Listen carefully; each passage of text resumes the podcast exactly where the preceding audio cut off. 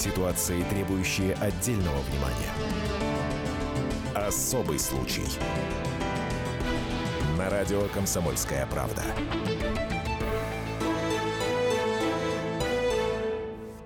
В Москве 19-летний студент зверски убил девушку, которая отказалась с ним встречаться.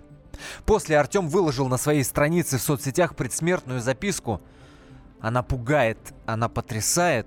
В ней описаны все кровавые подробности скрупулезно, подробно, как студент убивал девушку, как насиловал. Ни одно СМИ не решилось опубликовать это длинное письмо полностью, только короткие фрагменты, типа вот такого – она лежит сейчас там, в соседней комнате, а я сижу и улыбаюсь. Не уверен, что у меня даже шок был. Странно. Первый раз идея убить кого-то пришла мне в классе в пятом-шестом, когда ко мне пришел друг. Мы играли в комп, а когда он уходил, я подумал, что было бы очень классно задушить его проводом от зарядки. Что могло довести 19-летнего парня до такого зверства? Как он мог решиться на убийство девушки, которую любил, и после на самоубийство? какую песню он воспринял как руководство к действию и кто в этой трагедии ему больше всех и кого в этой трагедии ему больше всех было жаль. Это особый случай в студии Антона Росланов. Особый случай.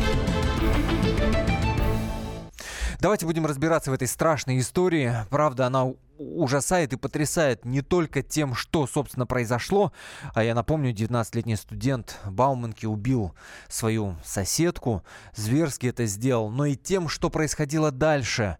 Дальше этот человек написал на своей странице ВКонтакте подробнейшее сообщение, оно очень большое по объему, где описал и чувства к ней, дескать, любил ее, и то, что она его отвергала, и в подробностях и деталях, мельчайших деталях, как он ее убивал, и когда она уже умерла, как насиловал ее, причем делал это несколько раз.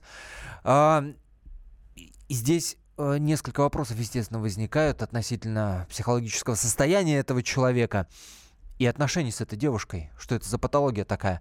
Александр Рогоза, специальный корреспондент комсомолки на прямой связи с нашей студией. Саша, я приветствую тебя. Да, Объясни день, мне, Антон. пожалуйста, ты детально разбирался в этой жуткой трагедии. У, не, у них, у Артема и Тани, не было никаких личных отношений. Почему же они вместе жили? На самом деле у них был, э, были некие романтические отношения довольно давно, года два назад, как вот мне рассказывали их друзья. А, но вот дальше совместных походов на какие-то свидания в кинотеатры и на выставки все это дело не пошло. А, более того, у Татьяны на самом деле была такая любовь, к которой она периодически возвращалась, парень по имени Игорь. Но в последнее время и у них был разлад. При этом, судя по соцсетям, Э, Татьяна встречалась с какими-то другими ребятами и даже выкладывала какие-то интимные снимки. Но часть из них, конечно, можно трактовать как вот попытку как-то задеть своего вот этого а, парня Игоря, фотографии которого она там на протяжении долгого времени выкладывала, и даже есть их перепалки в соцсетях, то есть ему это, видимо, не нравилось. Но вместе они не были, я вот с этим Игорем связался, он сказал, что на самом деле в последнее время Э, мы с Таней не общались, и э, Артема не обсуждали. А как-то так получилось, что, насколько я понимаю, ну, Таня, она ведь из Химок, не, не москвичка, и она искала квартиру где-то в Москве, чтобы ей было удобно ездить на учебу. А, вот, попросила Артема, давай будем снимать квартиру вместе, а он э, тоже приезжий, и он согласился. При этом э, шла речь о том, что в ближайшее время она должна переехать, поскольку родители как-то умудрились купить ей квартиру, но там нужен был капитальный ремонт, она была в таком состоянии, что невозможно было жить. И вот это, конечно, всех шокирует, почему парень с девушкой, которые не имеют близких отношений, живут в одной квартире. Но, конечно, что происходило с, с их психикой, наверное, тебе лучше поговорить с, со специалистами. Это обязательно мы это сделаем. Саша, объясни мне, пожалуйста, э, из того, что ты знаешь об этой истории, был ли хоть какой-то повод э, вот к этому убийству? Ну, вот что стало тем триггером? Ну, как э, объясняет в своей предсмертной записке сам парень, э, он это сделал, потому что Татьяна не, ну, как бы пренебрегала его этими знаками внимания. Ну, ты понимаешь, можно, можно очень длительное время пренебрегать знаками внимания, отвергать ну, приставание. Какой-то щелчок, какой-то момент происходит. Есть такой момент в этой предсмертной записке, когда он говорит, что э, там призывом к действию якобы послужила песня группы «Мы», это такая, ну, молодежная группа. При, ну, причем для меня это тоже название ничего не говорило до тех пор, пока я не нашел их в интернете. И выяснилось, что вот тот самый э, клип, возможно, на который ссылается Артем, он называется «Возможно», он собрал более миллиона просмотров, и там есть слова прости, кажется, я, я хочу убить тебя или я убью тебя. Вот что давай, такое. Саш, давай вот прямо сейчас фрагмент этой песни группы «Мы», возможно, и услышим. Прости, мне придется убить тебя Ведь только так я буду знать точно Что между нами ничего и никогда Уже не будет возможно. Мне придется убить тебя Ведь только так я буду знать точно Что между нами ничего и никогда Уже не будет возможно. Мне придется убить тебя ведь только так я буду знать точно Что между нами ничего и никогда уже не будет возможно. В своей предсмертной записке Артем пишет буквально следующее. Автор песни э, «Мы, возможно, ты...» Дальше идет мат, обозначающий очень плохой человек. Пару раз послушать, и твоей психике, дальше мат, который означает наступит конец. Ты воспринимаешь это как призыв к действию. Это буквально цитата из предсмертной записки э, Артема. Кстати, к слову, сегодня солистка этой группы объявила о том, что группы больше не существует. Повлияла ли вот эта вот трагедия на это? Э, она ничего не говорит, но я подозреваю, что это не, не может быть не связано. Э, Саш, э, ты, ты действительно веришь, что вот песня могла подтолкнуть? Ну, я, я не думаю, что это сыграло решающее значение. А, ну, то есть, возможно, один из каких-то факторов, но, опять же, не мне судить, потому что мы в голову к этому мертвому мальчику уже не залезем никак. А, о том, что у него возникла вообще идея расправиться с Татьяной, он сам пишет в записке, она появилась еще в начале января, то есть несколько недель он это все а, просчитывал, продумывал. Ну, конечно, очень много вопросов оставляет эта история – Сейчас э, на девушку накинулись в соцсетях, что она и сама не ангел. Но в любом случае, мне кажется... Да, более, более того, флешмоб пошел в соцсетях. Э, э, девушки выкладывают фотографии свои обнаженные, ну, естественно, прикрывают самые интимные места под хэштегом «Не повод убивать». Да, но эта компания уже в защиту, она против тех комментариев, где да. Э, так довольно примитивно все рассуждают, что сама спровоцировала. Мне кажется, mm-hmm. при любом раскладе убийства это, это никак нельзя оправдывать. Э, Саш, э, в своей предсмертной записке Артем пишет о том, что якобы встречался с психологом или с психоаналитиком. Есть ли какая-то информация о том, есть ли у него реальный диагноз, он реально психически больным человеком был? Ну, про это пока ничего не известно, к сожалению, потому что следствие ведет проверку, а пока вот так глубоко не удалось никому продвинуться. Но то, что он действительно посещал психолога, да, он об этом сам пишет. И весь вопрос в том, видели ли это специалисты, которые с ним работали, что у него есть какие-то там проблемы. Э, Саш, спасибо тебе большое. Александр Газа, специальный корреспондент «Комсомольской правды», который разбирается в этой истории. Я напомню, это прямой эфир, программа «Особый случай». WhatsApp и Viber работают. Плюс 7 967 200 ровно 9702. Наш номер телефона 8 800 200 ровно 9702. Ваших мнений э, ждем по-вашему, реально ли было предотвратить эту трагедию? Если да, то как? А, вот, например, сообщение от Талгата, комсомолка вам не надоело самим анонсировать преступление? У вас что ни день, то жесть какая-то. Лучше бы познавательные истории рассказывали, глядишь, и жить лучше бы стали. Во-первых, познавательная история в нашем эфире есть, а во-вторых, Талгат, это, а, это не познавательная история. Может быть, она кого-то заставит задуматься, чем занимаются дети, чем занимаются подростки, которые вот только-только начинают, что называется, жить самостоятельно. Может, кто-то обратит на это внимание. Может, мы таким образом предотвратим другие преступления. Давайте подумаем об этом. У нас будет впереди две минуты. После мы продолжим э, пытаться понять, что произошло и что, что это для нас с вами значит. Услышим психиатра. И ваше мнение, конечно, ждем 8 800 200 ровно 9702. Две минуты и вернемся. Товарищ адвокат! Адвокат! Спокойно, спокойно. Народного адвоката Леонида Альшанского хватит на всех. Юридические консультации в прямом эфире. Слушайте и звоните по субботам с 16 часов по московскому времени. Ситуации, требующие отдельного внимания. Особый случай. На радио «Комсомольская правда». Студии Антон Арасланов. Напомню, в Москве 19-летний студент зверски убил девушку, которая отказалась с ним встречаться. После Артем выложил на своей странице предсмертную записку, где подробно описал все, что с девушкой сделал, как убивал, как над трупом ее надругался. А, и после он покончил жизнь самоубийством. Мы разбираемся в том, можно ли было предотвратить эту трагедию, что, какие, вот, что эта трагедия нам показывает. Э, давайте вместе обсуждать это прямой эфир. WhatsApp и Viber плюс 7 967 200 ровно 9702.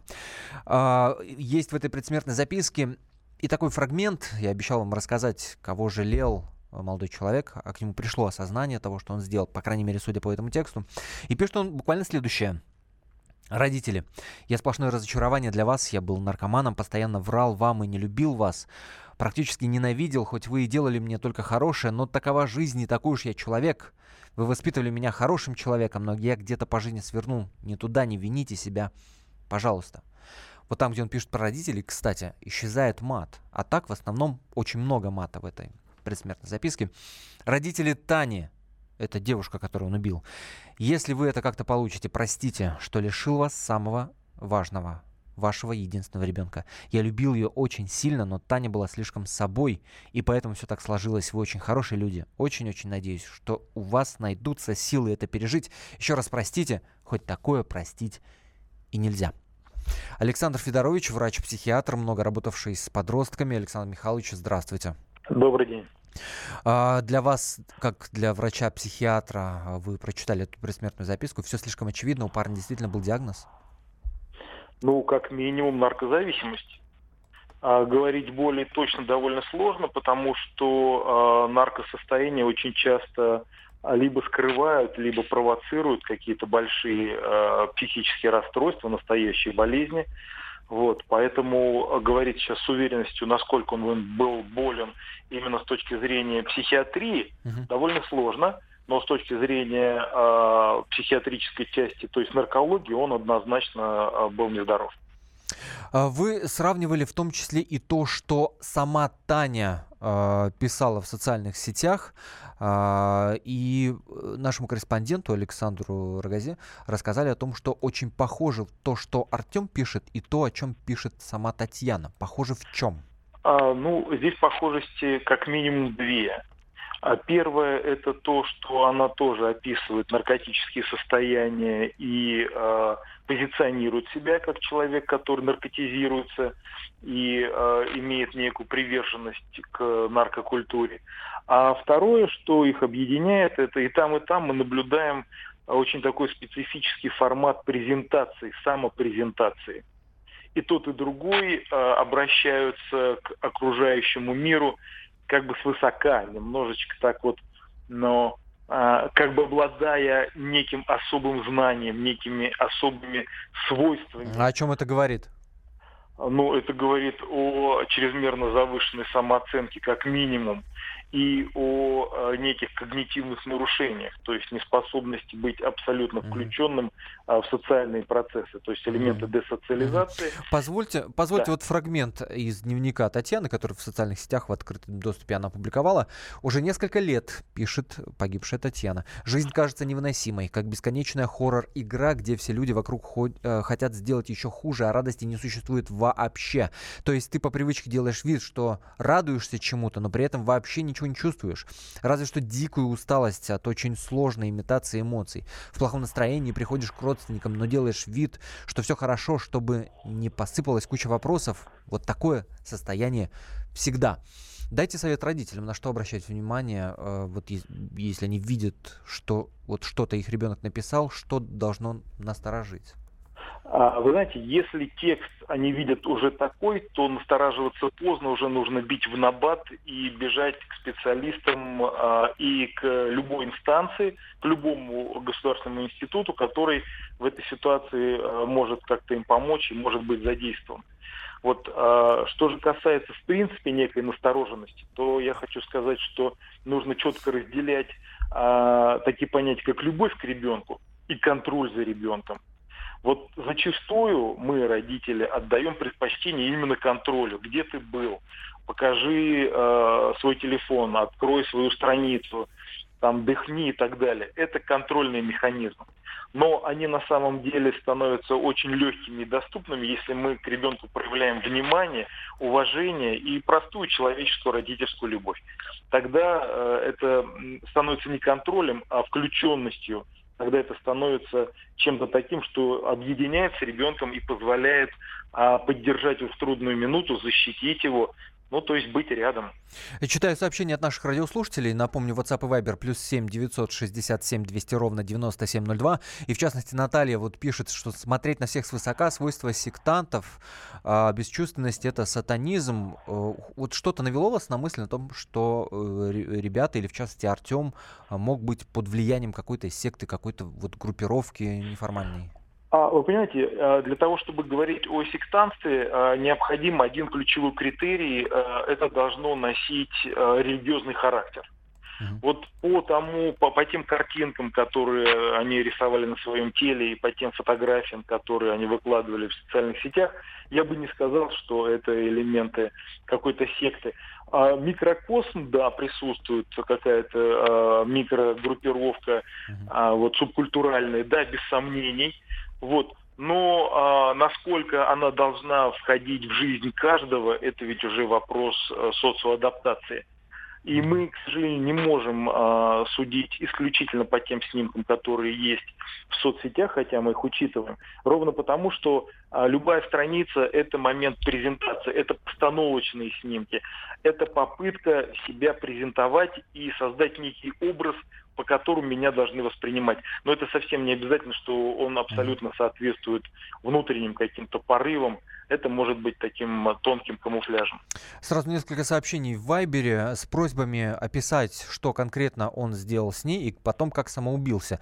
Я сразу всем отвечу. Э, закон Российской Федерации запрещает в СМИ описывать способы самоубийства, в частности, поэтому этих подробностей в нашем эфире, безусловно, нет и быть не может. Я напомню, на телефонной связи с нашей студией Александр Федорович, врач-психиатр, много работавший с подростками. А, Александр Михайлович, скажите, пожалуйста, вот э, тот факт а, и, и то, что в дальнейшем в своей предсмертной записке Артем описывает его, то, что он надругался над трупом, это, это что? Ну, это же явно, это какая-то сексуальная девиация. Это какой-то... Ну личностное это, расстройство. Это не скрытое, это явная совершенно девиация, но мы не можем говорить о, о диагнозе а, именно вот сексуального расстройства. Повторюсь, ровно потому, что есть основания полагать, что в момент совершения этих действий он находился под воздействием психоактивного вещества. А о девиациях мы можем говорить только тогда, когда организм очищен, а когда отсутствуют э, все э, воздействующие на него внешние факторы, остаются только внутренние, вот тогда мы можем говорить о неких тенденциях. Вот, поэтому дать какую-то оценку. Но, э, но, судя, но судя, судя по тому, что он дальше пишет в своей предсмертной записке, там много мата, и дальше становится понятно, что он, он пишет, что же я наделал, что же я наделал, что же я наделал, да, там несколько да. раз. То есть его отпустило в какой-то момент. Не, не, совсем так. Э, вот в психиатрии это называется элементами просветления, понимаете, потому что вещество, ну скажем, мягко выдыхаясь, а начинает включать сознание. Вот. Есть вероятность, что он это вещество или какое-то из веществ, какие-то из веществ потреблял во время и после совершения этих действий. Поэтому фрагменты, в которых он пишет о некоем своем сожалении, это могли быть элементы вот того самого просветления. То есть, Я вас понял, услышал. Александр Федорович, врач-психиатр, который много работает с подростками, нам э, объяснил, э, что-то более-менее становится понятно. Максим Шевченко, руководитель Центра стратегических исследований религии и политики современного мира, в своем YouTube-канале попытался ответить на вопрос, почему это могло произойти. Внимание.